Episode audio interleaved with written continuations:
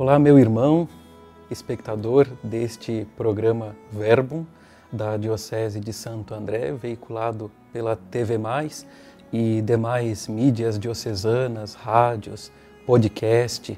Eu sou o Padre Vinícius Afonso, da Paróquia Nossa Senhora das Graças, região Diadema, e quero partilhar nesses minutos com você a riqueza do Santo Evangelho. Nesta segunda-feira da 27ª semana do tempo comum, dia 9 de outubro.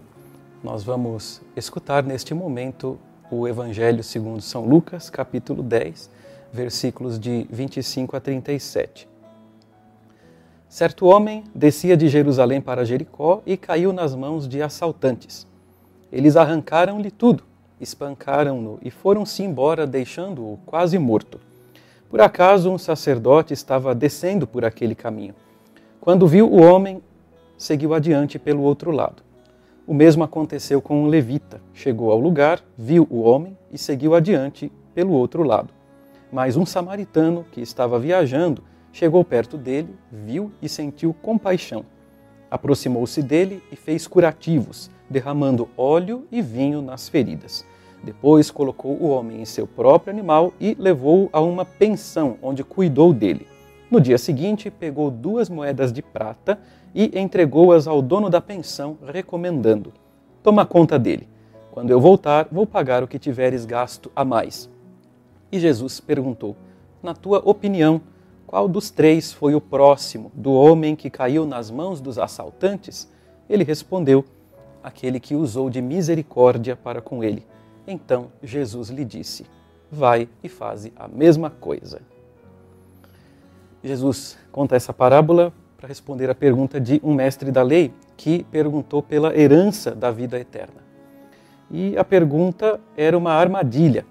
Mas, claro, Jesus, na resposta, sempre surpreende, porque ele nos convida a fugir dessa visão estreita na nossa relação com Deus. Então, mais do que um número determinado de práticas a fazer, o que Jesus ensina, sobretudo nesse evangelho, é qual é a intensidade do amor que a gente empenha, e é esse amor que abre as portas para a salvação, para a herança da vida eterna, que o mestre da lei perguntou.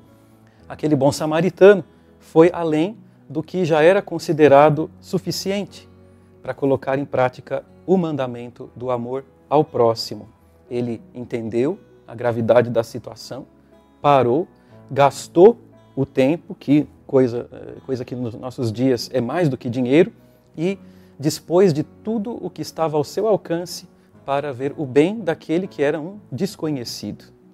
Meus irmãos, essa é a medida do amor: é desdobrar-se, é desinstalar-se, é abrir mão do que às vezes é caro para mim em favor de outra pessoa que eu posso às vezes nem conhecer ou até mesmo nem gostar. Nos nossos dias a gente pode nem dispor de tanto tempo assim né, e nem de tantos meios, mas enquanto cristãos nós também somos chamados a amar nessa medida. Talvez não é a quantidade, mas o modo, a qualidade como nós amamos. Aquela graça que eu recebi no dia do meu batismo me dá o essencial para eu também ministrar os cuidados necessários a quem está caído no caminho da vida. O azeite e o vinho, o vinho da alegria e o azeite da misericórdia é coisa que nunca falta na bolsa de um cristão, pelo menos nunca deveriam faltar essas duas virtudes e eh, elas têm uma capacidade imensa de curar as feridas mais infeccionadas que existem que são a ferida do desânimo e a ferida do pecado.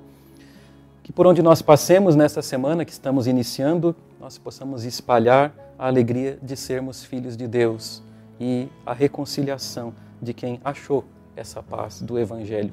Então nós seremos herdeiros da vida eterna, que nunca termina porque já começa desde aqui nesse mundo e se estende até aquela dimensão que nós costumamos chamar de céu.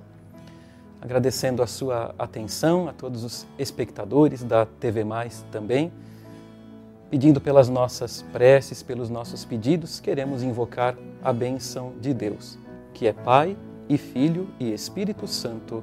Amém.